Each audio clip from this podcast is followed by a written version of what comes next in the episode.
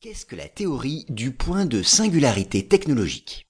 Il faut d'emblée dire que la singularité technologique est une hypothèse, et uniquement une hypothèse, certainement pas une certitude.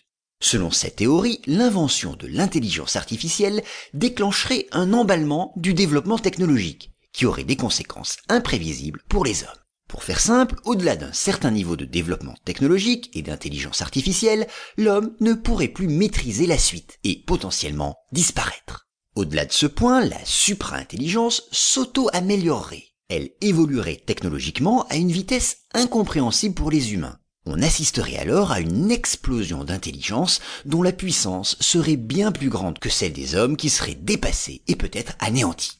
Cette notion de singularité technologique a été envisagée par différents scientifiques, notamment par parmi les premiers John von Neumann dans les années 50. Et plus récemment, l'astrophysicien Stephen Hawking a fait part de ses inquiétudes